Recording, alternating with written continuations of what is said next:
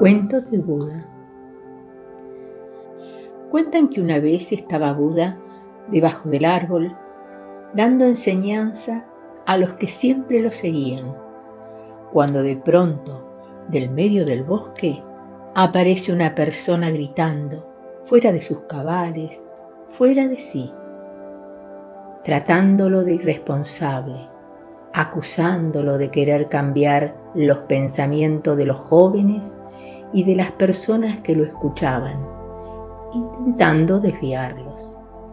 Aseguraba que lo que él decía no estaba escrito en ningún lado, que eran cosas que él creaba e inventaba. El Buda lo escuchó en silencio. Cuando terminó de hablar, le dijo, ¿Ya has dicho todo?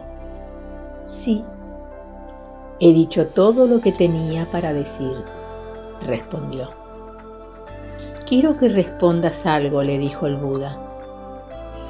Si tú le llevas un regalo a alguien y aquella persona no lo acepta, ¿qué haces con el regalo? Me lo quedo, respondió. Bueno, yo te lo devuelvo, finalizó el Buda.